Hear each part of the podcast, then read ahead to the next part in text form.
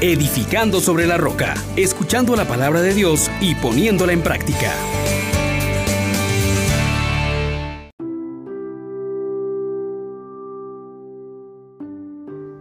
Paz y alegría. En Jesús y María le saluda a su hermano Juan Elías de la Misericordia Divina. Hoy seguimos en esta octava de Pascua glorificando a Cristo Jesús, aquel que ha vencido la muerte, aquel que nos dice que si crees en su nombre tendrás vigor en tu vida y serás restituido completamente. Invoquemos al Espíritu Santo para que nos guíe y nos acompañe a ser de Cristo nuestro centro.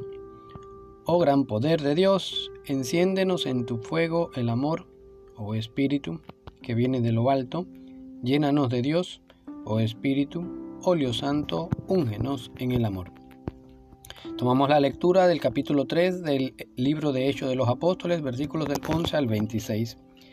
En aquellos días, mientras el paralítico curado seguía aún con Pedro y Juan, la gente asombrada acudió corriendo al pórtico de Salomón donde ellos estaban. Pedro al ver a la gente le dirigió la palabra, Israelitas, ¿por qué se extrañan de esto?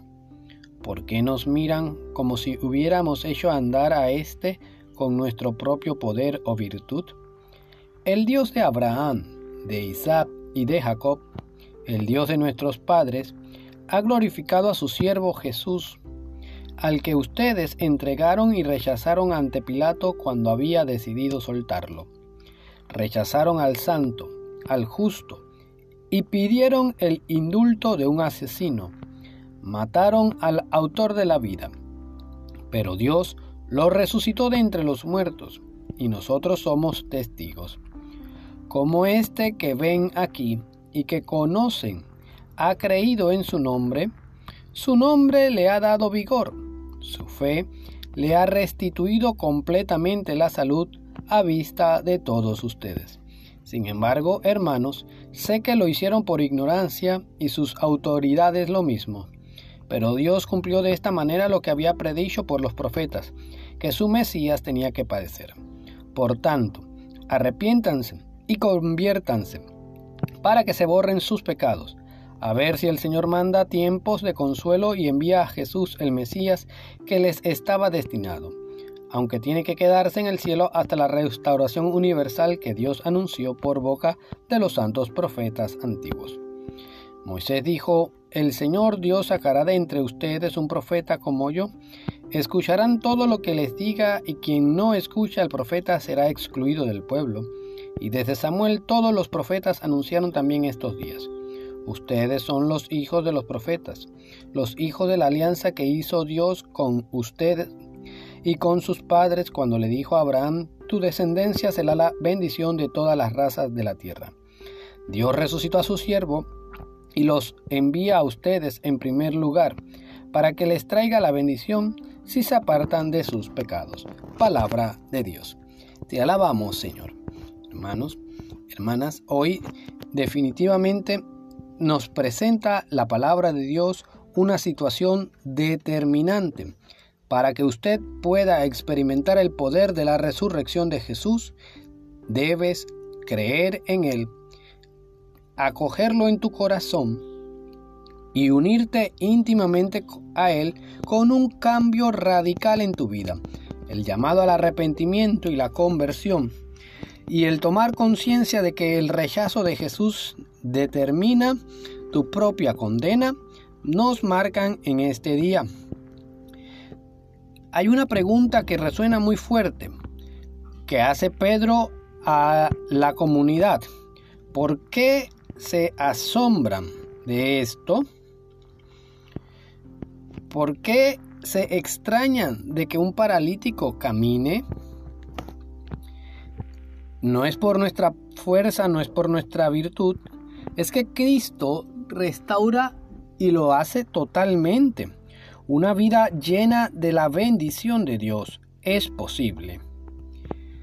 Dios ha glorificado a Cristo Jesús el siervo, al que nosotros hoy hemos seguido rechazando, al que nosotros hemos llevado a la cruz con nuestras actitudes, con nuestros actos, Y gravemente declara San Pedro, rechazaron al santo, al justo, pidieron el indulto de un asesino, mataron al autor de la vida.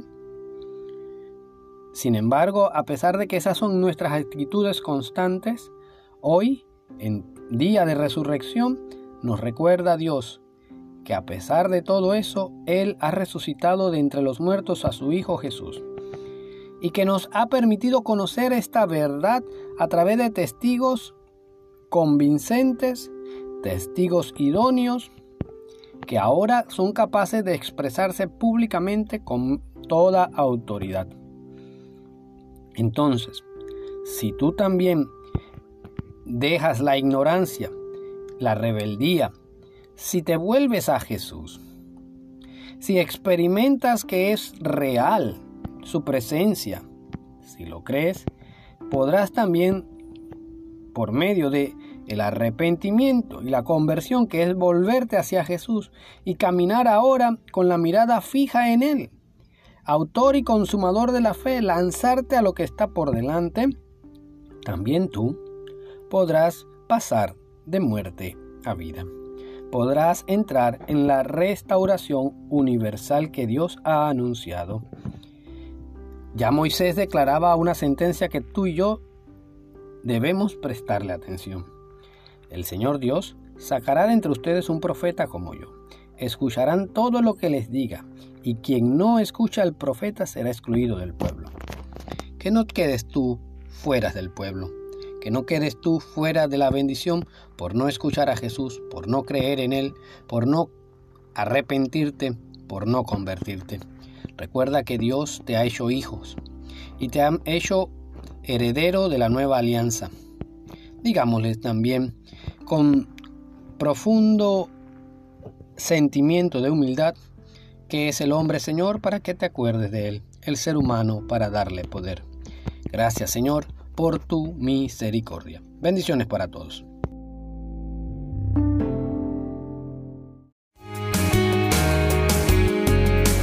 Les exhortamos, hermanos, por la misericordia de Dios, que pongan por obra la palabra y no se contenten solo con oírla.